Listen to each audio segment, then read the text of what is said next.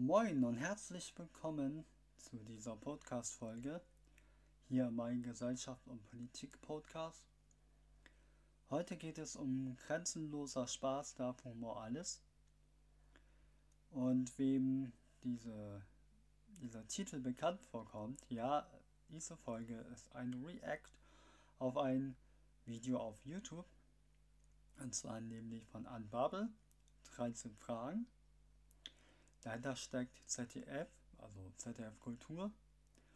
Und das Originalvideo, was natürlich in der Beschreibung verlinkt ist, geht 41 Minuten und 42 Sekunden. So ist jedenfalls der Zeitstempel hier. Ähm, da sind sieben Personen, die diskutieren darüber, ne, über das Thema. Wenn sie einen Schritt nach vorne gehen, ist das Zustimmung, gehen sie zurück, ist das ähm, Ablehnung oder Nichtzustimmung, je nachdem. Und dann gibt es einmal neun grüne Felder und neun gelbe Felder. Die grünen äh, Felder sind mehr Zustimmung, die gelben sind mehr ähm, Ablehnung oder Nichtzustimmung. Und ab und zu werden Informationen angezeigt ich habe es bisher aber so gehalten, dass ich dann das Video stoppe und die Information vorlese, aber das werde ich nicht tun. Ähm, aber ich kann ja den Zeitstempel mal notieren, wann die Information eingeblendet wird und es dann in die Podcast-Beschreibung, in die Folgenbeschreibung reintun. Am Anfang wird ein Ausschnitt gezeigt. Der kommt später an der richtigen Stelle nochmal, also nicht wundern. Ich habe da nichts rausgenommen. Ähm, aber ich werde das Video hin und wieder stoppen, um meine Meinung dazu sagen.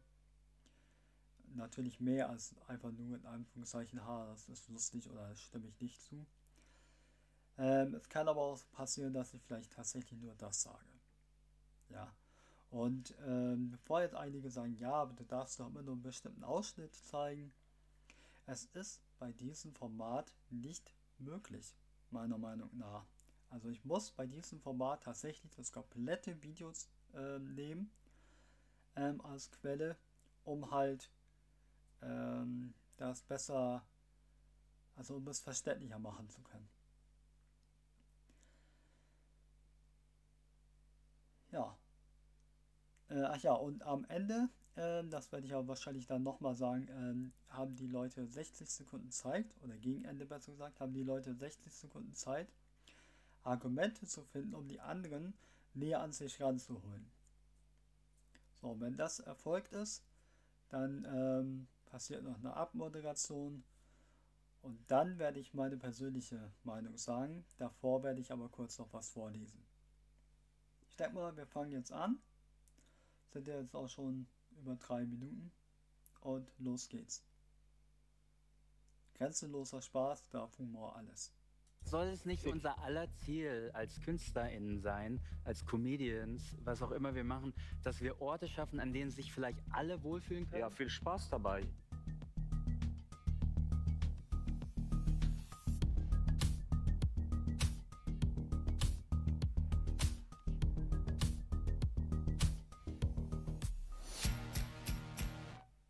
Sollte Humor Grenzen haben? Wenn ihr sagt eher ja, dann bitte auf die grüne Seite gehen. Und wenn ihr sagt, nee, wenn etwas frei ist, dann doch bitte Humor, dann bitte auf die gelbe Seite gehen. Und bitte.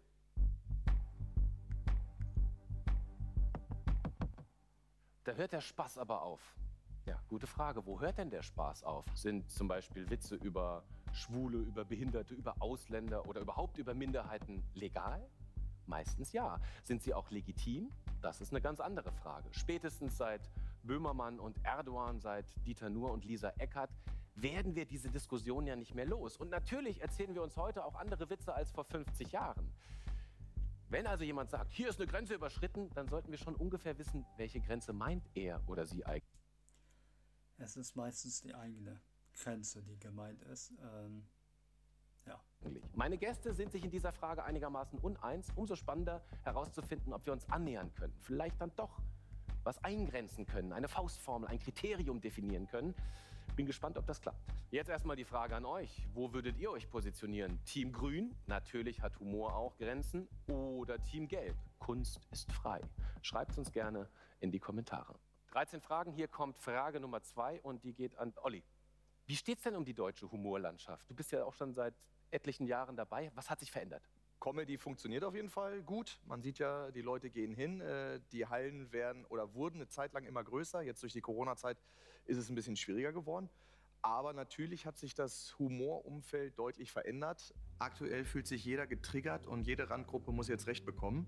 Und das ist ein bisschen schwierig für den einen oder anderen Comedian, gerade Leute, die nicht so bekannt sind oder gerade hoch kommen, die müssen aufpassen, was sie sagen. Und die, die schon länger dabei sind, müssen wissen, was sie einmal vor 24 Jahren gepostet haben oder vor 12 Jahren in einem anderen Zusammenhang gesagt haben, weil das wird gegen die verwendet. Fühlst du dich unfreier? Mmh, unfreier ist es schwer zu sagen. Ähm, also es, es, schafft ja auch ein großes Humorpotenzial, weil man ja viele Sachen ja angeblich nicht mehr so machen kann, sollte, dürfte. Aber ähm, es ist schon anders, sagen wir mal so. Man macht nicht mehr alles einfach so vorneweg. Jetzt bei jedem Satz kann man den so auslegen, dass irgendeiner sauer sein könnte und sagen könnte, aber das kannst du jetzt so aber nun wirklich nicht mehr sagen. Philipp, wie siehst du das? Also ich sehe die Entwicklung auf jeden Fall positiv, dass es sich dahin gewandt hat, dass man überlegen sollte, was man, was man sagt. Ich glaube auch nicht, dass du vielleicht bei jedem Satz überlegen musst, was du sagen kannst und darfst. Und wenn dem so ist, dann ist vielleicht das, was du sagen willst, auch einfach echt nicht richtig. Also worüber ich einfach keine Witze machen wollen würde, sind Menschen aus marginalisierten Gruppen, diskriminiert, sowieso schon von der Gesellschaft diskriminierte Gruppen. Und ich auch nicht verstehe, wieso ich darüber Witze machen sollte. Wie siehst du das, Mintu? Also ich glaube, dass die Qualität von Witzen, die einfach sagen, keine Ahnung, Polen klauen Autos, äh, Türken stinken nach Döner, dass das einfach total unlustig ist und bestimmte Stereotype festschreibt und weiterschreibt, die wir in der Gesellschaft ja eigentlich bekämpfen wollen. Ich persönlich habe ein sehr gespaltenes Verhältnis zu Comedy. Auf der einen Seite liebe ich es, also wer liebt Comedy nicht, wer liebt Lachen nicht. Auf der anderen Seite wurde ich halt auch oft durch, mit so sehr klischeehaften Witzen so gemobbt in der Kindheit. Wir reden ja auch so ein bisschen über genau das, was auch in diesen Diskussionen immer vorkommt, nämlich zum Beispiel Witze über Minderheiten ne? oder vermeintliche Minderheiten oder vermeintlich diskriminierte oder äh, wahrhaftig diskriminierte Minderheiten. Hast du den Eindruck, der Umgang mit Witzen, wo man so, ah, weiß nicht genau sagt, hat sich das verändert? Im deutschsprachigen Raum? Definitiv. Ich meine, vor vier, fünf Jahren, ich wusste nicht mal, was Vogue bedeutet. Und heute ist es ein Begriff, der mich tagtäglich begleitet. Also daher schon, ja. Meiner Meinung nach kommt die Kritik überwiegend von Leuten, die selbst nicht betroffen sind. Und ich habe die Erfahrung stark gemacht, weil ich ja so eine Videoreihe habe, wo ich zu Betroffenen gehe und denen einen Witz über sie erzähle. Also zu einem Schwarzen und erzähle einen schwarzen Witz, zu einem Albaner erzähle einen Albaner Witz.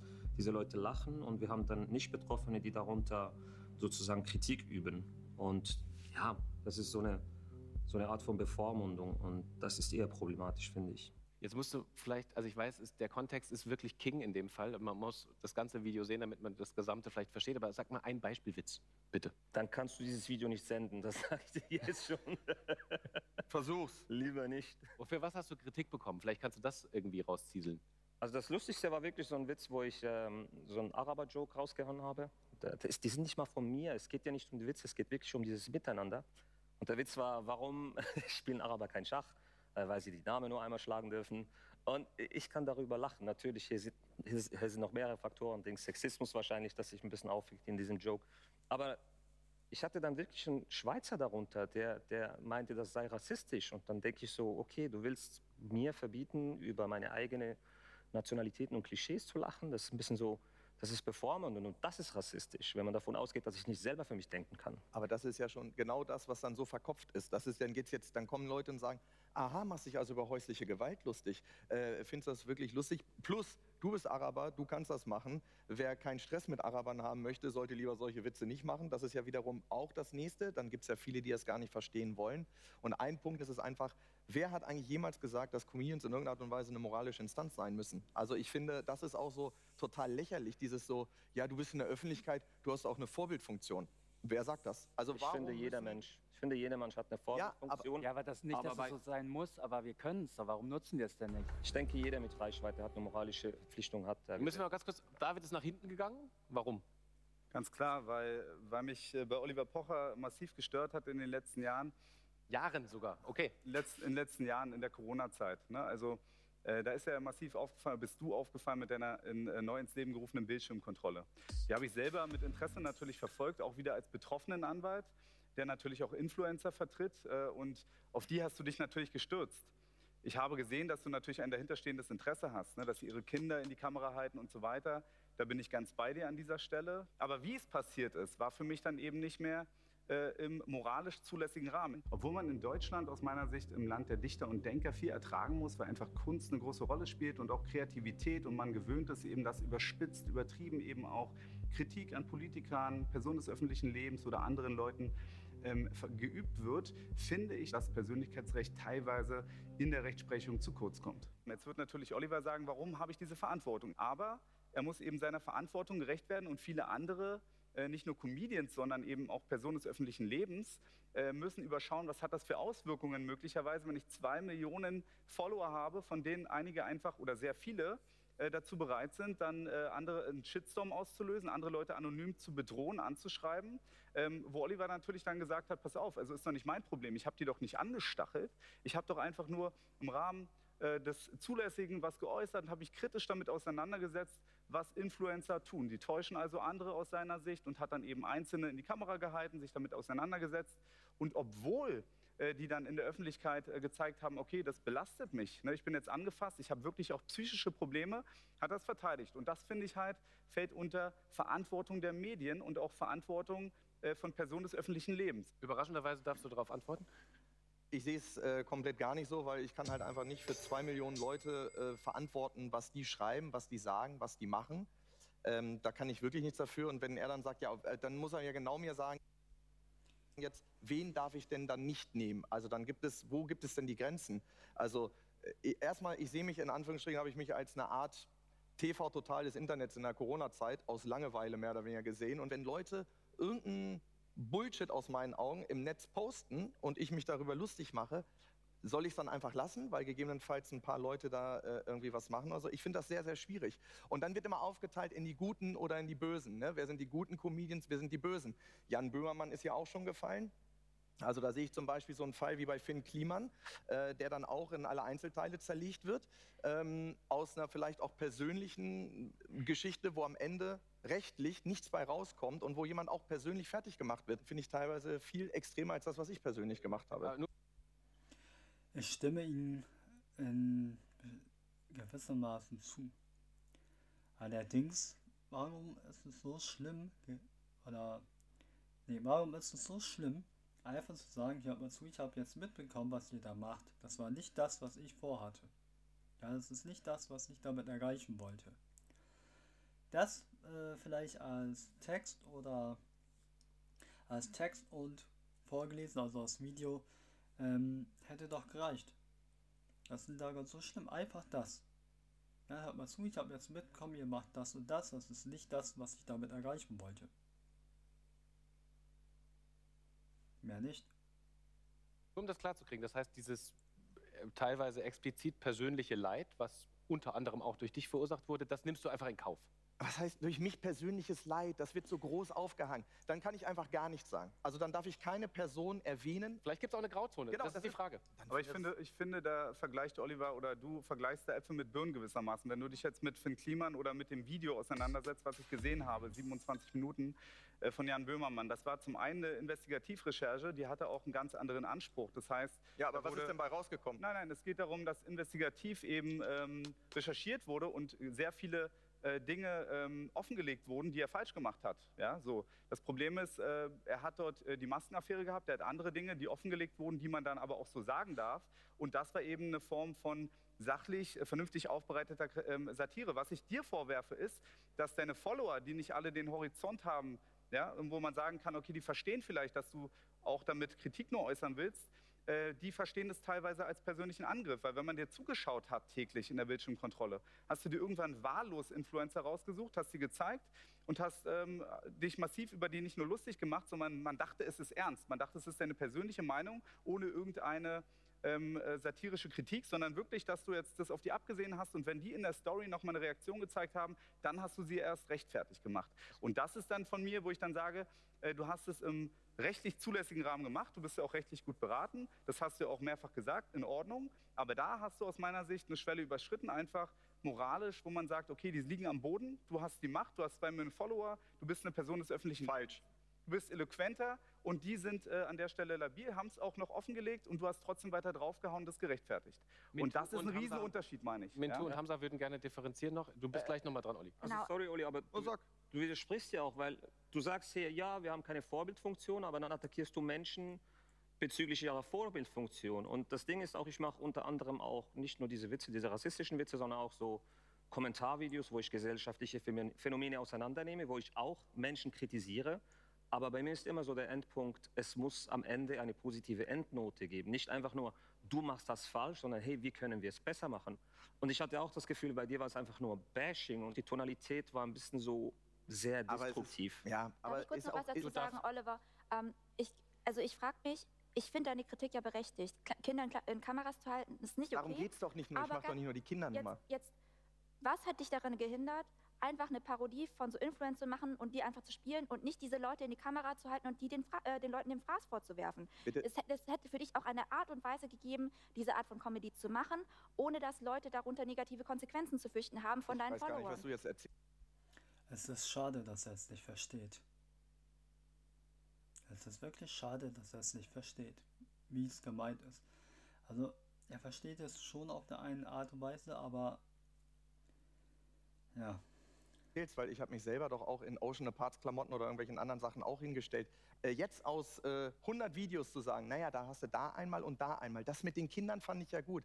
Dieses Cherry-Picking funktioniert ja auch nicht. Ich habe einfach ein Unterhaltungsformat gemacht, was Leute äh, gut oder auch weniger gut finden.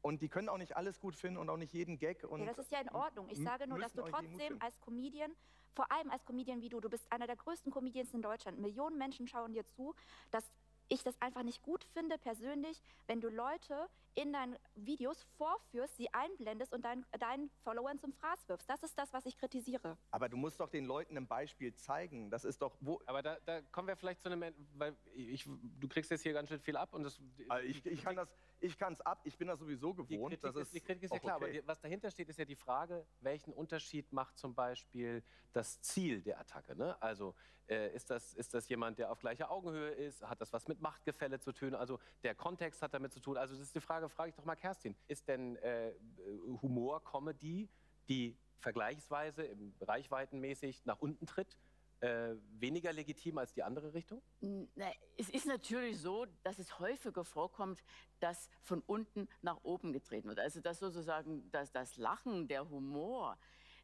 ja etwas Gefährliches ist für die, die oben sitzen. Ich möchte es aber auch nicht äh, so haben, dass es, das ist die, weil du vorhin sagtest, die Moral. Ein, ein Satiriker sollte auch meiner Meinung nach nicht der Inbegriff des moralischen Menschen sein, der hier sagt, ich zeige euch jetzt was und dann hänge ich noch ein versöhnliches Ende daran und mache es noch mal gut und glatt und belehre euch noch mal darüber, dass ich jetzt gerade einen Witz gemacht habe und dass man darüber zwar lachen darf. Also diese, dieses ganze, diese ganze Übervorsicht, die ich heute sehe, nicht nur, in, nicht nur im Comedy, das ist was, was mich äh, sehr beengt und auch ärgert und äh, auch traurig macht. Ich glaube, ein bestimmter Teil der Gesellschaft ist empfindlicher geworden für eine bestimmte Art von Humor oder Satire, weil sie natürlich verletzen kann. Aber genau das wäre ja meiner Meinung nach der Sinn von Satire, dass sie auch mal verletzt und dass man damit leben muss und es auch mal aushalten muss. Was mich interessiert, ist das, was wir hier gerade diskutieren. Also ihr habt Ich spule jetzt gleich noch mal ein bisschen zurück. Äh, da hat sie so gesehen ja schon recht. Das ist der Sinn von Satire. Ja, dass Satire aneckt, dass Satire auf Missstände beispielsweise aufmerksam macht. Auf eine humorvolle Art und Weise. Ähm, aber dennoch ist es doch nicht schlimm, wenn wir darauf achten, dass wir den Leuten beispielsweise die fanatisch Rechten nicht die Möglichkeit geben, das, was wir machen, zu nutzen, um beispielsweise gegen AusländerInnen zu hetzen. Sondern dass wir halt zeigen, wir machen zwar schon Witze, wir haben Humor, wir machen Satire, aber wir achten dennoch darauf, dass wir bestimmten Leuten klar zeigen, dass wir deren Hass und Hetze nicht haben wollen. Doch nicht schlimm.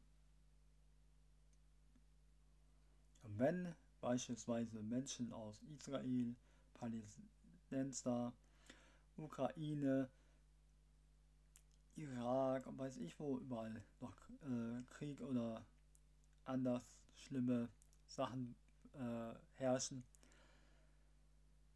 dass wir denen zeigen hier, wir machen zwar, wir haben zwar Humor, ihr seid ein Teil davon, also ne, ihr seid Teil von uns, ihr gehört dazu, wir schließen euch nicht aus, aber wir nehmen trotzdem Rücksicht auf das, was ihr erlebt habt. Der ihm vorgeworfen, du attackierst Menschen. Äh,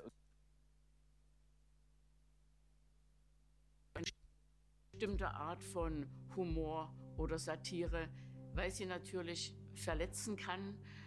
Aber genau das wäre ja meiner Meinung nach der Sinn von Satire, dass sie auch mal verletzt und dass man damit leben muss und es auch mal aushalten muss. was mich interessiert, ist das, was wir hier gerade diskutieren. Also ihr habt ja ihm vorgeworfen, du attackierst Menschen äh, und die fühlen sich richtig, richtig schlecht. Ich attackiere niemanden. Also das ist einfach, ich mache Ja, mich, gut, ich du mache mich über lustig. Leute lustig. Ja, aber jetzt, wird, Entschuldigung, jetzt heißt okay, es Attacke. Anders, anders, genau, okay. das Du machst dich über Leute lustig und manche haben danach psychische Folgen, wie auch immer. Du sagst, dafür kann ich ja nicht verantwortlich sein, Entschuldigung. Spielt das für dich eine Rolle? Satire ist nie Wohlfühlen. Mhm. Also am Ende fühlt sich der Angegriffene nicht wohl. Da, da wäre es ja keine Satire, Mhm. wenn er das machen würde. Gibt es da eine Grenze? Das ist ja die Frage, die wir gerade diskutieren. Für mich wär, wäre die Grenze eigentlich die Qualität. Es gibt schlichtweg gute Qualität in der Comedy, in allem, was das komische Genre belangt. Und es gibt flache, dumme, langweilige Qualität. Und das wäre für mich eine Grenze, aber nicht eine Grenze, dass irgendetwas nicht gesagt werden dürfte, irgendjemand ausgeschlossen würde, in dem, äh, wo, wo die, den man zugespitzt äh, parodieren würde in irgendwas. Das wäre für mich das. Ich möchte nur einfach, meine Intention grundsätzlich ist, ähm, auch wenn es manchmal nicht so rüberkommt, eine komplett äh, positive. Also ich reiche auch jedem grundsätzlich die Hand. Also jeder, der mit mir Kontakt haben will oder so, ich sage bei keinen Sendungen, wer ist denn da, wer kommt denn dahin oder so, mir ist das wirklich egal. Es gibt niemanden von dieser Bildschirmkontrolle, den ich persönlich so fertig machen wollte, dass der keinen Job mehr bekommt, dass der danach nicht mehr arbeiten kann, dass der psychisch äh, ähm, irgendwie kaputt ist. Aber ich kann es auch teilweise nicht verhindern. Äh, Ganz kurz, jetzt müssen wir kurz Philipp mal reinholen. Die Frage ist ja, ist die Grün... Dich frage ich auch gleich, warum du hin und her läufst, aber das machen wir gleich. Äh, ich, Äh, machen wir- ich machen- stand da so im Abseits, ich wollte wieder dazugehören. Ich weiß nicht. Kannst auch rüber. Ich gehe auch einfach mal nach vorne, damit ich näher an euch dran bin, um Das euch ist zu ja eine sehen. lustige psychische Gruppendynamik hier. Okay, alles klar. ähm, die Frage, die dahinter steckt, ist ja ein bisschen, seid ihr, ihr Grüne seid, seid ihr hypermoralisch? Wollt ihr den Humor Das heißt kaputt machen? Ich wollte auch noch was zu dem, zu dem übersensibel und übervorsichtig sagen. Ja. Ich, ich finde, das sind so Worte und auch, dass wir davon reden, woke zu sein, hypersensibel, übermora hypermoralisch, äh, was du gesagt hast. Es geht doch einfach nur darum, dass wir uns alle überlegen, mit dem, was wir sagen, wen wir verletzen. Ich weiß nicht, für mich ist es kein Problem irgendwie, dass ich darauf achte, nichts Verletzendes zu sagen. Es schränkt mich in meiner Kreativität, in Mission meinem Impossible. Ist für mich auch kein Problem. Ist für mich ganz normal. Also, weiß nicht, warum einige Menschen da Pro äh, so ein Problem scheinbar haben. Aber okay, vielleicht gibt es bei denen ja was, womit ich Probleme habe. Und die können das super einfach. gar nicht ein. Geht nicht. Und ich finde, bei Satire zum Beispiel ist es halt auch so, natürlich kommt es darauf an, mache ich mich lustig über PolitikerInnen, mache ich mich über die Politik lustig oder, oder gehe ich halt. Oder Leute, die gendern. Absolut. Ja, Ja? großartiger Beitrag. Ähm, sehr lustig. Ja, siehst du, guck mal, findest du halt nicht lustig, ist, finden super viele äh, irgendwie, können sich da wiederfinden, weil da haben wir genau die Diskussion. weiß, aber jetzt darf weiß, Philipp- aber Das könnte vielleicht daran liegen, Oliver, weil ähm, dieses Thema gerne von Leuten genutzt wird, die nicht daran interessiert sind, dass eine Gesellschaft zusammenkommt, sondern dass eine Gesellschaft gespal äh, gespalten wird. In die sogenannten Einheimischen und die, die uns angeblicher Böses wollen. Nur seltsamerweise wollen die, die uns angeblich Böses wollen, uns gar nichts Böses. Sondern in Wirklichkeit wollen sie, dass wir eine Gesellschaft werden, in der jeder möglichst, also jeder Mensch, möglichst gleichberechtigt äh, behandelt wird. Also unabhängig von Hautfarbe, Herkunft, Sexualität, ähm, Geschlecht, Körper, Finanzstand, Religion und was uns sonst noch so unterscheiden soll. Lass mich doch ausreden. Sagt aber auch mehr über die, die es lustig finden, aus als alles andere. Warum? Aber warum Ähm, machst du aber da eine lass mich doch kurz ausreden. draus? Und ich finde, es ist super wichtig, wenn ich Satire äh, heißt nicht, dass ich mich auch, warum muss ich mich über marginalisierte Gruppen lustig machen, die eh schon mit einer ständigen täglichen Diskriminierung durchs Leben gehen? Wa- Was, wo ist, ich verstehe nicht, wo ist, warum, was ist die Intention dahinter? weil Was ist deine, sorry, ganz kurz noch, weil was ist deine Intention auch mit diesen Videos, wo du vorhin selbst gesagt hast, sind nicht mal deine Witze? Weil du ihnen beibringst, machst, du benutzt also für dein Format Witze, die nicht mal deine eigenen sind. Du bist also als, als Comedian, als Künstler nicht mal in der Lage, eigenes Material darüber zu schreiben. Nee, ist eine Frage. Ich war, warum? Ich erkläre es dir, warum. Also für dieses Videoformat. Dreckiger. Für Ja, dieses na, Format. Nachdem du mir in den Rücken gefallen bist, bist, bist du jetzt mal angekackt Es geht nicht darum, es geht nicht um die Witze. Es geht um die Energie und die Liebe, die in diesem Video ausgestrahlt wird. Also darum. Ich habe sehr, sehr viel anderes Material. Ich mache Stand-up-Comedy. Wenn ich da keine eigenen Witze verwenden würde, das würde schnell rauskommen. Aber in diesem Format, äh, weil das so viele Witze sind, das kann ich gar nicht selbst produzieren. Und es geht mir auch nicht darum, sondern es geht darum, miteinander zu lachen. Und was du diesen Menschen beibringst, ist, wie man mit einer schwierigen Situation umgeht. Und das ist das. Wenn du so einen Witz hörst, kannst du über dich selber lachen, kannst du eine schwierige Situation mit Humor verarbeiten. Und das lernt man. Plus, wie schwierig ist es, wenn ich mit einer Person zusammen bin und ich muss Angst haben, dass jedes Wort, das ich sage, irgendwie falsch interpretiert werden kann. Und dann gibt es immer diese Mauer. Aber wenn du über dich selber, ich meine, wir Araber, wir haben sowieso so einen strengen Ruf. Und wenn ich als Araber über mich selber lachen kann und so Witze machen kann, dann strahle ich ja aus, hey, du musst keine Angst haben oder dich unwohl fühlen, nicht wohlfühlen in meiner Nähe. David ist nach vorne. Ähm, an dieser Stelle möchte ich kurz was Persönliches sagen. Die meisten Menschen, die ich kennengelernt habe, ob jetzt AraberInnen oder nicht, haben alle Humor. Also entweder habe ich ein glückliches Händchen, wie man so schön sagt, dafür, oder ich habe einfach Glück. Oder beides. gegangen gerade. Warum? Genau, ich habe ja hab ja da ganz gespannt zugehört. Also ähm, auf der einen Seite bin ich natürlich, sehe ich das problematisch. Man muss äh, da sensibel an das Thema gehen, wie man über Randgruppen spricht, auch ähm, als, als Comedian. Aber ich finde, es ist auch nochmal ein Riesenunterschied, ob ich selber irgendwie in irgendeiner Form ähm, äh, ne, also quasi einen Hintergrund, einen Background habe und sage, okay, ich mache mich sogar über meine eigenen Landsleute lustig und, ähm, und stelle einfach lustig nur die Dinge raus, die so im Volksmund man irgendwie mit der Nationalität, mit der Kultur verbindet. Ich will eigentlich äh, dazu was sagen, was Hamza gerade gesagt hat. Das fand ich total interessant, ohne dass ich jetzt dein Format kenne. Deswegen kann ich gar nichts Spezifisches zu deinem Format sagen. Aber ich habe einen Podcast gemacht, der hieß Rise and Shine. Das ist ein wirtdeutscher Podcast gewesen, wo wir einfach Geschichten, Perspektiven ähm, und äh, Reportagen über die wirtdeutsche Community gemacht haben. Und äh, wir hatten ein Format, das hieß ähm, ähm, die Klischeefrage, Frage an Asiaten.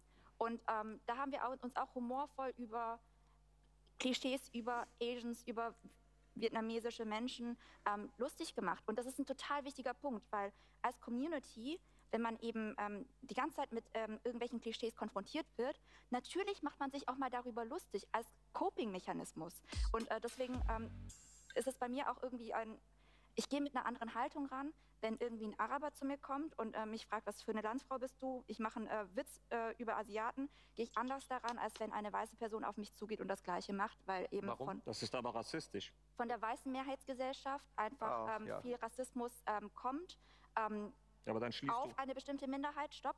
Und ähm, ich einfach dann mir wünsche, dass man, man darf das machen, aber zumindest mit einer kleinen reflektiven Note, dass man, äh, dass man merkt, okay, wenn es eine weiße Person macht, bleibt anderen ein bisschen das Lachen im Mund stecken oder macht sie es einfach nur, um auf andere runterzutreten. Okay, ich fasse An dieser Stelle mal der Hinweis, warum das so als problematisch angesehen wird, wenn ähm, jemand das macht äh, von der privilegierten weißen vorherrschenden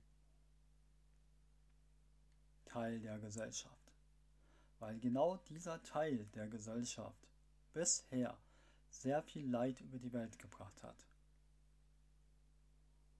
Das tun wir heute immer noch. Wir führen immer noch Krieg. Wir meinen immer noch andere Länder wegen ihren Rohstoffen ausbeuten zu dürfen.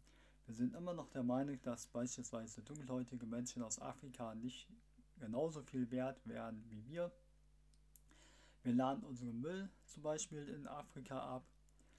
Äh, wir sind immer noch der Meinung, dass wir ähm, EigentümerInnen von Ländern sind, die eigentlich anderen Menschen gehören. Das heißt eigentlich, die anderen Menschen gehören. Beispielsweise USA, Kanada, Australien, Südamerika, Teile von Asien, Teile von Afrika. Also es hat schon Gründe, warum das so ist. Also warum man so reagiert. Und ähm, ja. Und dann kommt noch das mit dem Nazi-Regime dazu und noch andere Sachen. Also statt uns darüber aufzuregen, dass einigen, wenn ein weißer Mensch das macht, na, Anführungszeichen weißer Mensch, ähm, sollte man vielleicht einfach dazu lernen, dass denen nicht mal ähm, Hals was stecken bleibt. Sondern vielleicht auch mal zuhören und reflektieren, versuchen, dass wir uns alle dazu ändern, dass wir nach Möglichkeit gleichberechtigt, ohne Diskriminierung zusammenleben. Ob hier, ob in anderen Ländern oder ne, wie auch immer. Zusammen, ihr dürft gleich antworten. Ich fasse zusammen, wenn ich dich richtig verstanden habe, geht es dir darum, es kommt sehr wohl auf die Sprecherposition an. Ja. Und das hat wiederum was mit Machtgefälle zu Das hat tun. total was mit Also Machtgefälle du sagst zu tun. weiße Mehrheitsgesellschaft versus vulnerable Gruppe, potenziell vulnerable Gruppe. Und da gibt es einen Unterschied, wer was wann spricht. Habe ich dich richtig verstanden? Genau, es gibt auch eine, einen Unterschied einfach. Es ist ein anderer Kontext. Es ist für mich ein anderer Kontext, wenn ich einfach unter meinen Freunden bin und wir sind alle, keine Ahnung, schwarz, Asian, türkisch, Araber, was weiß ich, und lachen uns schlapp über bestimmte Witze, die uns einfach entgegengeworfen werden. Oder ein, ein Kind mobbt mich aus meiner Schulzeit und sagt, äh, alle Asiaten haben solche Augen. Dann finde ich es nicht lustig. Ja, aber das macht ja keiner auf der Bühne. Gab es jemals so einen Gag? Ja, Oliver. Es mag sein, ähm, dass du das nicht äh, mitbekommen hast, aber selbst heute immer noch. Im 21. Jahrhundert, 2023 haben wir derzeit, hier in Deutschland passiert das immer noch. Ja, passiert auch in den USA und anderen Ländern, ich weiß, aber wir sind nun mal jetzt hier in Deutschland und das passiert immer noch, Oliver. Es kann sein, streite ich, bestreite ich überhaupt nicht, will ich überhaupt nicht aberkennen, dass du das nicht mitbekommen hast. Gottes Willen. Aber es passiert immer noch. Als ich das Video das erste Mal gesehen habe, war kurze Zeit vorher, habe ich ein anderes Video gesehen. Äh, da kam das vor, hier in Deutschland. Es war ein aktuelles Video. Aber äh, ganz kurz, Hamza war zuerst dran. Du darfst gleich. Ja, das ist ja rassistisch, weil du weißt ja nicht, du sagst jetzt einfach nur anhand von seiner Farbe, kannst du das nicht verarbeiten. Du weißt ja nicht, vielleicht ist der Araber der Rassist und der Weiße ist der, der Kann, die Kultur kann natürlich auch passieren, ne? Kann natürlich Also auch darum, passieren. Der Kontext ist sehr, sehr wichtig und dieses Ausschließen, also ich muss auch sagen, ich habe auch Jokes über Schweizer, über Deutsche. Also meine Witze, ich versuche die wirklich in alle Richtungen zu, zu verbreiten. Das ist sehr, sehr wichtig, weil wir sind alle eins und nicht kategorisiert. Richtig, er hat es genau formuliert, wir sind alle eins. Alle Menschen auf der Welt. Wir sind über 8 Milliarden Menschen oder wie ich das immer so schön formuliere. Ja, jeder einzelne Mensch ist wichtig, aber niemals wichtiger als jeder einzelne der über 8 Milliarden Menschen auf dieser Welt. Aber so, dass du sagst, ja, die Weißen, die dürfen nicht, so schließt man die ja aus. Ich sage nicht, die Weißen dürfen nicht. Ich sage, die Weißen müssen sich überlegen, wie sie den Witz machen und warum. Ja, Aber dann spielt die Farbe wir keine dann- Rolle, Wir oder kommen doch nie zueinander, wenn wir darüber reden, immer noch darüber oder ständig darüber reden, wer darf welche, ob weiße Mehrheitsgesellschaft oder nicht, Witze machen, da kommen wir nie wirklich gesagt- zueinander. Also und außerdem, wa- was du vorhin gesagt hast, äh, das sagt mir der Kleine da so, äh, du mit deinen Schlitzaugen und so, das ist ja keine Satire, keine Ironie, das ist ja einfach... Äh, Aber Leute blöd- finden das blöd. witzig. Leute finden, Ja, das ist ein ach Witz. liebe- aber wer denn? Aber das Natürlich, und das wird auch das heutzutage immer noch auf Comedy-Bühnen in Deutschland Nein. Das gesagt. kommt doch nicht Wer, sag mir doch mal, wer hat denn jemals so einen Witz gemacht? Ich bin auf mindestens fünf Co- Stand-up-Comedy-Bühnen in, in Deutschland in Also- der Woche und es wird, ja, du hast es vielleicht schon eine Weile nicht gehört, aber klar ist das noch der Konsens. Aber, Natürlich aber, hört aber man da das noch. geht doch keiner hin und macht dann. Aber da muss man es Ähm, und zwar ein bekannter Komödien, ich werde seinen Namen nicht nennen, der hat sich über bestimmte Leute lustig gemacht. Weil sie halt nicht diese sogenannten Gangster-Rapper sind. Die, über die sich lustig gemacht wurde, setzen sich sehr für eine gleichberechtigte Gesellschaft ein. Und der Comedian, der das gemacht hat, würden einige es wahrscheinlich als weißen Boomer bezeichnen. Ich glaube nicht, dass er so jemand ist, aber es wirkte schon so. Ja, also es wirkte so, als wäre ein weißer Boomer, ohne ihm jetzt das, dieses Etikett anheften zu wollen. Nicht konsumieren. Das ist eben der Punkt. Aber das ist doch das Schöne. Ja, wir, haben, denn wir haben eine Sel Ähm, ja, das ist richtig. Auf der einen Seite, aber weißt du das immer vorher? Nehmen wir mal an, du siehst, oh cool. Ich, beispielsweise, ich nehme mich jetzt mal als Beispiel. Ich möchte von da und da ähm, Urlaub machen in meiner geliebten Geburtsheimat Oldenburg. Habe ich ja schon mal gemacht. Ähm, und ich sehe da so, oh cool, Nightwash ist bei mir. Äh, die machen, äh, haben dort einen Auftritt. Cool, kann ich mir leisten, kaufe ich Ticket, bin ich dabei. Woher weiß ich jetzt schon, was mich dann dort erwartet? Nightwatch habe ich bisher, und ich denke mal, dass es auch weiterhin so sein wird, Nightwatch ist nur ein Beispiel, ähm, so erlebt, dass das eine Humorbühne, eine Comedybühne für jeden ist. Also die ist, wir sind alle gleichberechtigt und so weiter und so fort. Ähm, aber da kann ja dann trotzdem jemand auftauchen, der so einen Witz, Anführungszeichen, macht, äh, der diskriminiert ist und überhaupt nichts mit Witz zu tun hat. Das weiß man vorher nicht. Das weiß ich vorher nicht. Nochmal, Nightwatch war nur ein Beispiel. Eine Einigkeit. Ihr seid euch alle einig, dass solche Witze, Witze in Anführungszeichen Naja, nicht gehen, richtig? Es ist einfach so, wenn Nein. ein Witz. Nee, wenn ein Witz. es gibt zwei Sachen. Zum Kommt einen. drauf an, wo und wie man es meint. Ja, genau. Ich kenne das halt auch. Jetzt ist halt, es gibt sehr viele äh, mit Migrationshintergrund, Comedians und sowas halt, und die machen sich dann auch nur darüber lustig, weil die dürfen es ja machen. Langweilt mich persönlich zum Beispiel. Aber weil sie dann halt die Zielgruppe bedienen, dürfen sie die halt machen. Ich finde, wenn ich dann zum Beispiel als Weißer, weil ich darf, ich bin ja eh weißer Cis-Mann privilegiert, ich darf sowieso eigentlich gar nichts mehr. Ich muss einfach nur da sitzen und äh, da sein irgendwie. Und dann muss der Gag halt Mama mia, wieso Oliver? Ganz im Ernst, du bist gerade mal ein Jahr und neun Monate älter als ich. Ich habe nachgeschaut. Ich wusste, dass wir ungefähr gleich alt sind, wusste es nur nicht mal ganz genau. Deswegen habe ich nachgeguckt, ein Jahr und neun Monate ungefähr. Warum stört dich das so sehr, dass du dies machst, was wir ja bekämpfen wollen? Nicht im Sinne, wir finden das super lustig, alles tralala, sondern wollen, weil wir es müssen. Du bist doch gar nicht eine von diesen Leuten, sollte man meinen, äh, von diesen sogenannten weißen Boomer. Also warum trifft dich das dann so sehr? Weil es dich doch eigentlich gar nicht betreffen dürfte. Irgendwie gut sein. Ich weiß, da atmest du schwer aus. Aber es ist, es, aber genau diese Situation haben wir ja. Es gibt nun mal Klischees und die sind halt nun mal auch witzig. Und es ist nun mal, äh, es, ich mache, also ich zum Beispiel auch diese, diese, dieser Ansatz, sich über sich selbst lustig zu machen, bin ich der Erste, der vorweggeht. Also es gibt von mir wirklich bauchfrei. Äh, es gibt kein Outfit, was ich noch nicht angehabt habe. Ich habe noch nichts irgendwie gemacht. Ich habe über meine persönliche Situation ein, ich bin am selben Tag, wo die Scheidung rausgekommen ist. Ich mache mich lustig. Ich sag irgendwie, äh, über- ich mache mich über meine Kinder, meine Ex-Frau, mich selber, meine Religion, meine Herkunft. Ich mache mich über alles lustig. Aber dann muss es auch möglich sein, auf einer Bühne auch 90 Minuten über jeden anderen zu lachen. Entschuldigung, ich gucke zu dir, Philipp, weil ich habe das Gefühl, du bist nicht ich weiß, zufrieden. ja, weil ich wollte ich wollt noch was sagen. Ich weiß nicht, ob das, ob das noch passt. Ich finde es halt so auch für, für mich als, als schwuler Mann.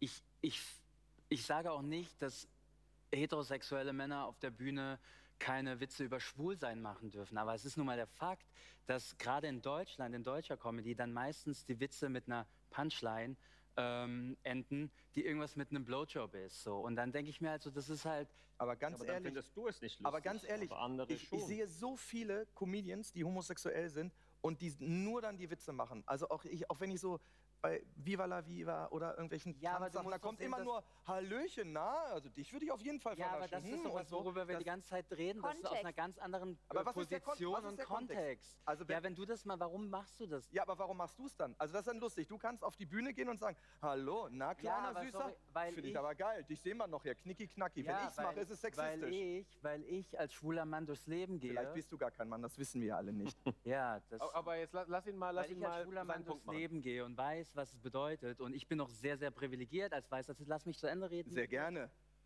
Durchs Leben gehe und weiß, dass es so viel mehr ist als Blowjobs und weiß ich nicht überall rum, keine Ahnung. hoffe, es wa- ist mehr. Was, was so, ja, es ist so viel mehr. Selbst ich, der sehr privilegiert ist, meistens auf der Straße nicht mal als schwul gelesen wird, war schon in Konfrontation. Gerade letztes Jahr wurde ich vor meiner Haustür im Prenzlauer Berg von einer Gruppe von fünf Männern mit ihren Kindern angemacht, weil ich schick angezogen war. Und das hat mich aus einer Blase rausgerissen und mir bewusst gemacht, dass es selbst, also das ist das einfach mir als privilegierte Person passiert und was, weil ich, selbst ich als schwuler, weißer Cis-Mann einfach oft vergesse, was es heißt, Teil der Community zu sein. Und wie sehr, es gibt, ich glaube, drei bis vier queere Menschen werden in Deutschland pro Tag verbal und physisch angegriffen. Und dann kann es einfach nicht sein, dass du denkst, dass du auf die Bühne gehen kannst und dich über Schwule lustig machen kannst und das dann irgendwie ein es, abgeknicktes ist nicht, Hand... es ist nicht über sie lustig. Ähm, an dieser Stelle möchte ich mal eben kurz erklären, was das Problem ist. Ähm, viele Leute scheinen das nicht unterscheiden zu können. Die eine Person, die ähm, Oliver ja angesprochen hat, die Situation besser gesagt, das ist mehr Humor. Das ist nicht ernst gemeint. Das, was Philipp angesprochen hat, das ist aber reine Diskriminierung. Das ist wirklich so gemeint, wie es gesagt wurde. Das ist halt der Unterschied. lustig machen. Es ist Nähe ausstrahlen. Ich meine, wenn ich zum Beispiel jetzt. Ich, Das ist, das ist doch... Das, ich noch kurz wenn, sorry, wenn Oliver das macht, ist es nicht, dass er Nähe ausstrahlt. So, weil du erstmal erstmal kennst du ja vielleicht jetzt gar keine Nummer. Ich habe so viele Sachen gemacht, auch als äh, also auch mit Thomas Hermanns, mit so vielen Sachen in unterschiedlichsten Sachen, Frauen, Männerkostüme und das ganze drumherum. Ähm, und es, es, ich sage dir wirklich, also die Punchline, wenn es irgendwann mit Köln zu tun hat oder so, die langweilen mich auch. Aber grundsätzlich zu sagen, es darf kein Gag über jemanden Homosexuelles oder äh, geben, finde ich. Hab das ich auch nicht gesagt. Ich So hat habe das ja eingeleitet. ich hab Natürlich dürfen- angefangen... Ja, aber er entscheidet ja, ob er es gut findet oder nicht. Ja, das Ja, ist, ob er es nein, gut ja, findet oder okay, nicht, darf pass er auf. ja entscheiden. Dann- ja, ich weiß, aber ich darf Ja, das habt ihr doch beide darf ich vorhin gesagt. kurz Aber ich ganz- darf ihn ganz dann ja auch machen. Ganz kurz, dass ihr seinen Punkt macht, dass wir das besser verstehen können. Bitte mal ganz kurz nicht dazwischen reden. Also, in welcher, du, vielleicht machst du es an einem Beispiel klar. An welcher Situation oder in welcher Situation findest du es total legitim und total akzeptabel und vielleicht sogar lustig, wenn ein heterosexueller Mensch Schwulenwitze macht? In welcher Situation kann das Ja, möglicherweise vielleicht, wenn, wenn, wenn der Witz, wenn die, wenn die Punchline sich einfach nicht auf irgendwelche super dummen Klischees bezieht, sondern wenn man sich damit befasst hat. Wenn man, ich habe zum Beispiel vor kurzem von einem amerikanischen Comedian was gesehen, der hat Crowdwork gemacht, improvisiert mit einem schwulen Pärchen dann und es lief daraus hinauf, dass die Witze über being in the closet, also coming out. Und es war so smart und er hat es improvisiert. Das ist ein heterosexueller Comedian. Und es war einfach gut, weil es, er hat sich nicht über die lustig gemacht, sondern mit denen über ein super wichtiges Thema, Coming Out, was heute immer noch so ein wichtiges Thema ist. Und das war einfach gut. Also, es kommt auf die Art und Weise an. Ja, und was ist das Thema? Und einfach, wenn man halt einfach nur denkt, ja, ja, ich will mich nicht wiederholen, aber es ist oft halt einfach so, es sind so simple Sachen wie, ja, Blowjobs und jeder mit jedem Also, so. dir geht es um die Verarbeitung billigster Klischees. Ja, Mhm, verstehe. Aber ganz ehrlich, die höre ich oft auch dann aus der Richtung. Du magst billige Klischees auch nicht. Ich glaube, das, da bist du sogar dabei. Du sagst ja auch, ich will eine gewisse Qualität und nicht die, die, die Witze, die unten auf dem Boden rumliegen, Ja, aufgesammelt ja, haben. ja, natürlich, aber Klischees gehören dazu. Also man, man arbeitet sich immer an Klischees ab. Dann ist der subjektive Geschmack wieder von jedem Individuum die Messlatte für, für was man darf. Das stimmt auch wieder nicht. Aber hast du nicht manchmal das Gefühl, und es gibt ja sogar Studien dazu, die sagen, wenn man Klischees immer wieder wiederholt, dann verfestigen sie sich auch? Oder brichst du sie auf? Also Humor hat ja die wunderschöne Eigenschaft, dass man ähm, sozusagen auch Klischees so sehr ins Lächerliche ziehen kann, dass man ihnen ihre Gültigkeit entzieht. Und darum glaube ich das nicht, dass man einfach sagt, wir perpetuieren diese Klischees. Und das ist ja so ein Vorwurf ständig von der linken Seite, ähm, den, man, den man den Humoristen äh, vorwirft. Aber ich glaube, man kann Klischees so sehr ins Lächerliche ziehen, dass die Leute das dann verstehen, okay, das ist das Bullshit. Ich will auch noch mal ähm, so eine Beobachtung, die ich mache, wenn ich die Comedy-Szene so angucke, wie sie war, als ich ein Kind war. Ähm, da war Michael Bulli-Herbig das Ding. Er hat die, äh, die ähm, Gegenwartskultur eigentlich dominiert. Jeder ist in seine Filme gegangen. Schuh des Manitou. Schuh des Manitou, Traumschiff Surprise. Da hat er eigentlich auch nichts anderes gemacht, als sich pinke Dinge anzuziehen und halt in, in blöd, also wirklich den äh, wirklich Klischeeschwulen zu spielen. Heute würde er das gar nicht mehr machen, hat er selber gesagt in Interviews, dass sich eben die Gesellschaft fortentwickelt und auch, dass man sich auch selbst fortentwickelt und dass es dann einfach ähm, ein bisschen anderer Zeitgeist ist und das ist ja okay. Jetzt die Frage an euch. Was glaubt ihr? Ihr habt die Diskussion verfolgt. Welche Rolle spielt wer, weil welche Witze macht? Vor welchem Publikum? In welchem Kontext? Was habt ihr erlebt? Habt ihr vielleicht schon mal einen Witz gehört, den ihr wahnsinnig lustig fandet in diesem Zusammenhang und denselben Witz in einem ganz anderen Zusammenhang ganz unpassend fandet? Schreibt uns gerne mal in die Kommentare. Das wissen ja auch viele nicht. Ne? Also man darf in Deutschland wirklich sehr, sehr, sehr viel sagen. Die Grenzen der Meinungs- und Kunstfreiheit sind weit. Auch wenn das ständig diskutiert und manchmal auch torpediert wird. Aber welcher Witz geht denn nicht? Also ich meine, wo, wo, wo hört denn der Spaß wirklich auf, juristisch? Genau, ne? also wenn man jetzt über Satire spricht und meistens geht es bei Comedy ja auch um Satire, ne? da wird dann irgendeine Kritik, irgendein Aussagekern, irgendein Aussagegehalt transportiert. Da muss man ganz ehrlich sagen, da gibt es ein ganz gutes Beispiel von, ich glaube, 1987, wo das Bundesverfassungsgericht entschieden hat, dass ein bayerischer ähm, Minister nicht als kopulierendes Schwein eben dort äh, abgebildet sein darf mit anderen Schweinen und seinem Gesicht drauf. Ähm, denn da geht es dann zu weit. Da ähm, hat man die Kunstfreiheit auf der einen Seite und das Persönlichkeitsrecht, mit dem ich mich ja täglich in der anwaltlichen Praxis auseinandersetzen muss, das muss man in Abwägung bringen. Ne? Und da wo die Menschenwürde einfach angegriffen wird. Ne? Und äh, der, der, der, der, Achtungsanspruch, der sich aus Artikel 1 Grundgesetz dann ergibt, wenn der quasi angegriffen wird, dann kann man sagen, okay, jetzt haben wir hier eine schwerwiegende Persönlichkeitsrechtsverletzung. Was hat denn diese Aussagegehalt? Man muss das satirische Gewand entkleiden, ne? die Stilmitte wie Verzerrung, Übertreibung und so weiter. Und wenn das alles wegfällt, was ist denn eigentlich der Inhalt, der Aussagegehalt, der transportiert werden soll? Und wenn der einfach nur rein diffamierender Natur ist, das heißt, sexualisiert, Intimsphäreverletzung, dann habe ich eine Persönlichkeitsrechtsverletzung und dann habe ich, was äh, Satire ähm, betrifft, zum Beispiel eben die Grenzen überschritten. Ne, bei Äußerungen ist es ähnlich. Wenn ich Tatsachenbehauptungen habe, äh, Beispiel Böhmermann, der macht äh, sein Satireformat und zum Beispiel über Finn Kliman und hat jetzt Äußerungen, wo er die Wahrheit nicht nachweisen kann und sehr ernst rübergebracht. Aber wenn da unwahre Tatsachenbehauptungen drin sind, weil natürlich sehr viele Nachweise von ihm gebracht werden, dann hat er eine Persönlichkeitsrechtsverletzung trotz der grundsätzlich möglicherweise zulässigen Satire begangen. Es geht, glaube ich, darum, dass äh, letztendlich rechtlich gibt es sowieso, wird auch fast nie geklagt. Es geht darum, was man machen kann oder nicht.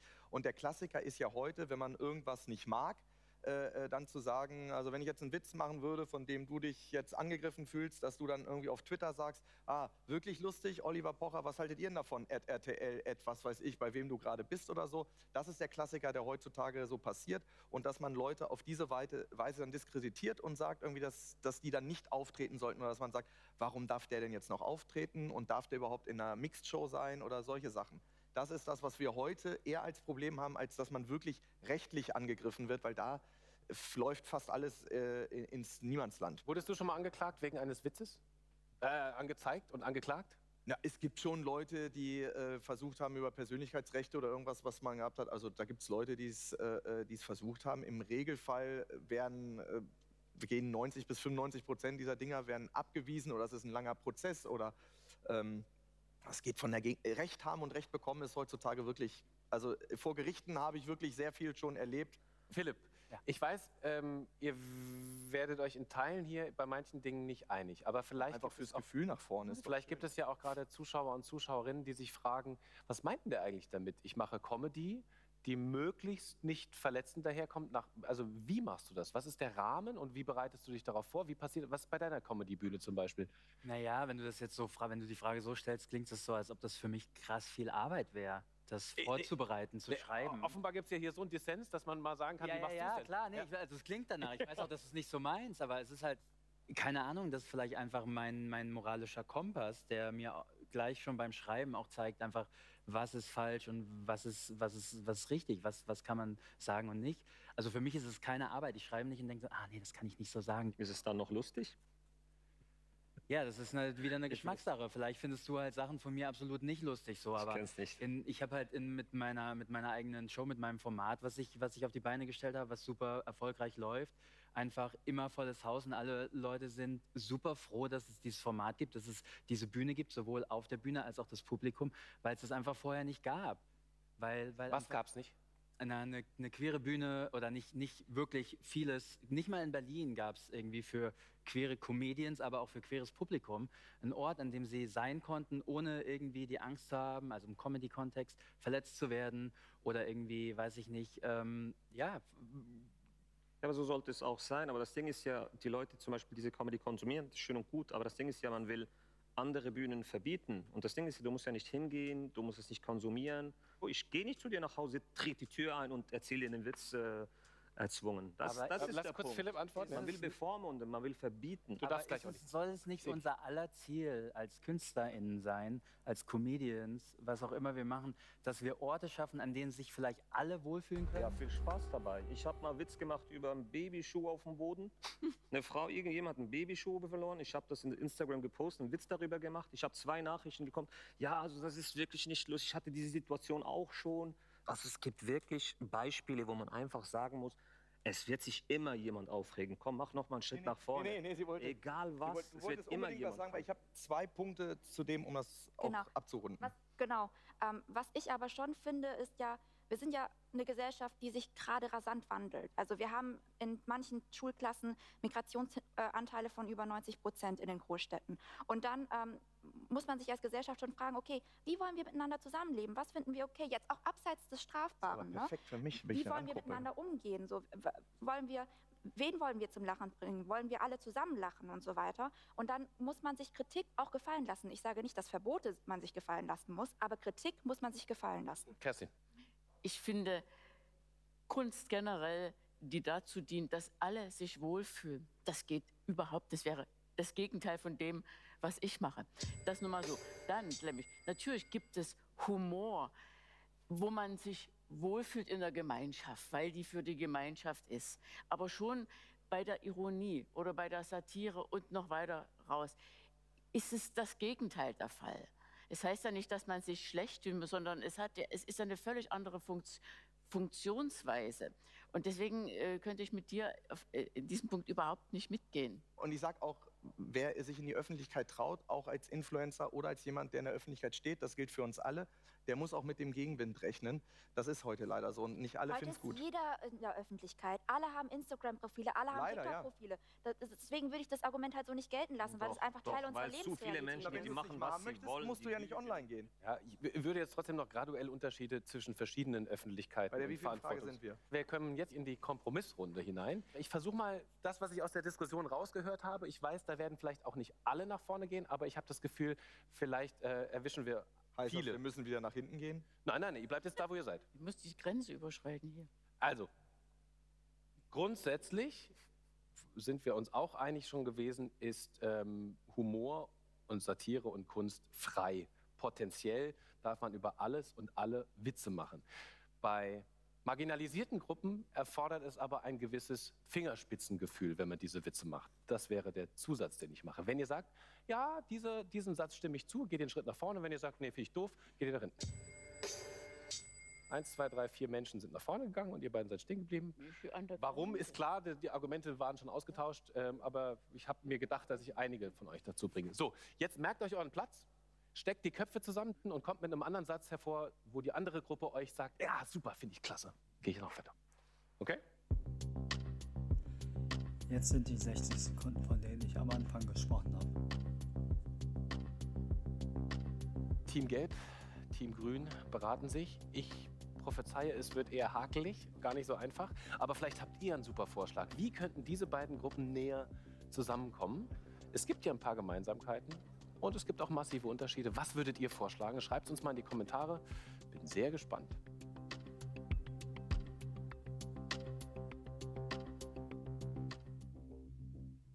Also auf jeden Fall, was man sagen kann, Team Gelb ist sehr eng zusammengewachsen.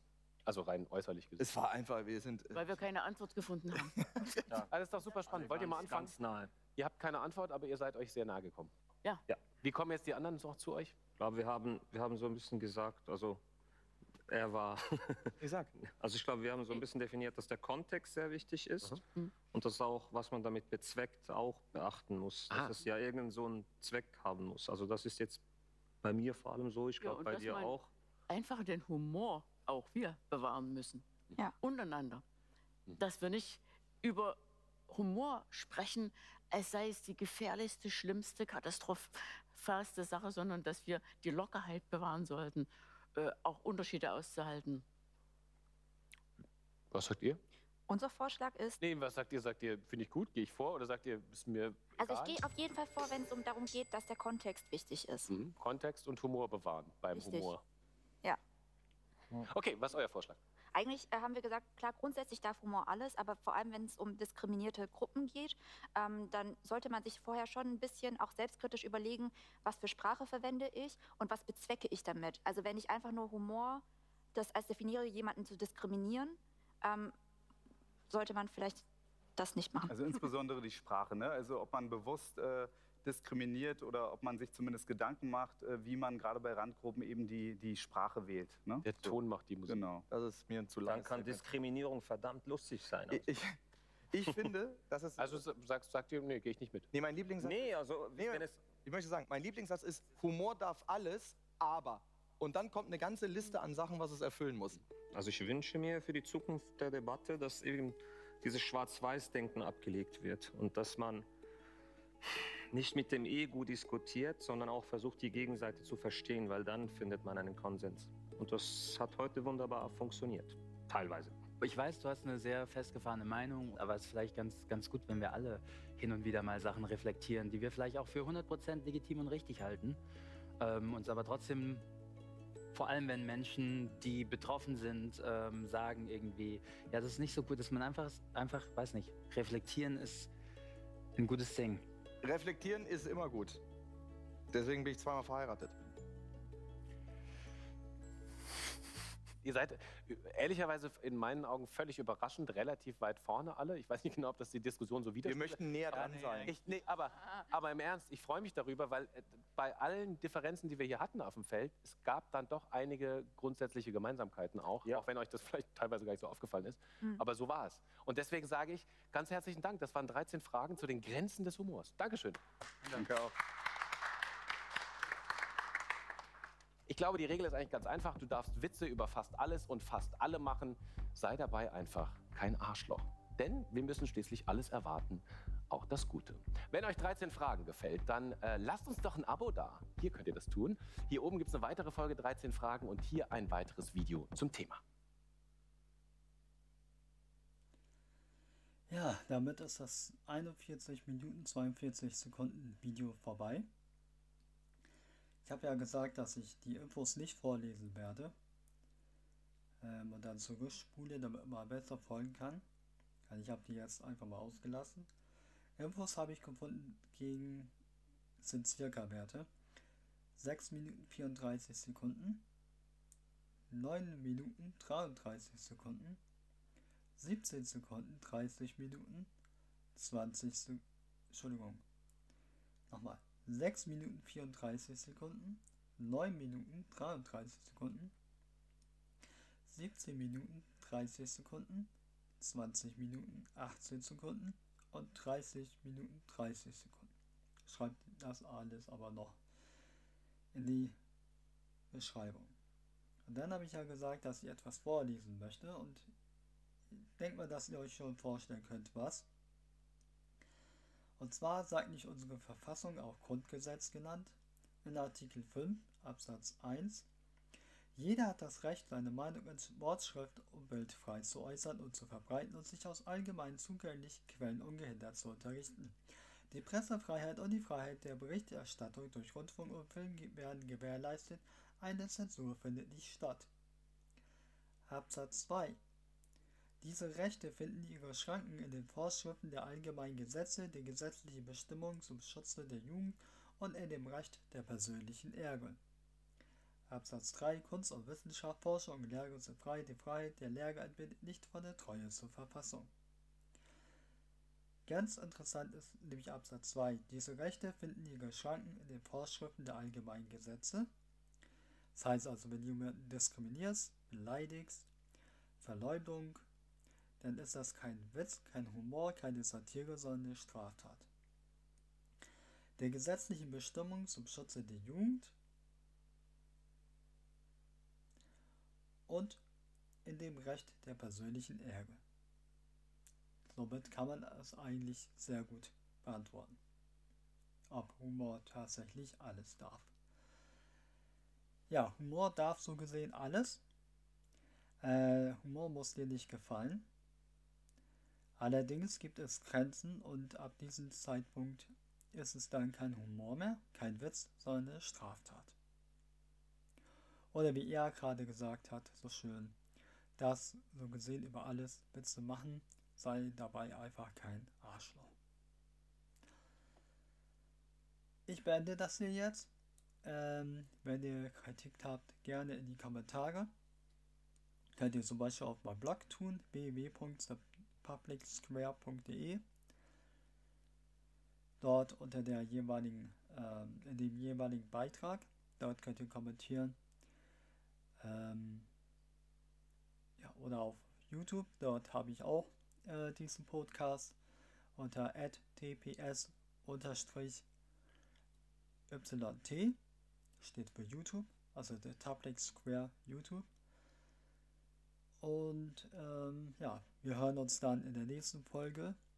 Übrigens auf meinem Blog könnt ihr auch sehen, was das nächste Thema ist. Alle Angaben auf der Seite auf der Themenplan-Seite allerdings ohne Gewähr, weil es kann sein, dass vielleicht ein Thema vorrücken muss oder ausschließen muss.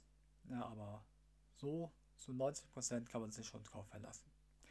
Ich bin Kai Martin Bönki für The Public Square, den Podcast über Gesellschaft sowie Politik. Wünsche einen schönen Tag, also eine Nachtruhe, passt auf euch auf, helft anderen Leuten, lasst euch helfen und niemals vergessen, ihr seid schön, wie ihr seid. Lasst euch niemand niemals etwas anderes einreden. Peace and out.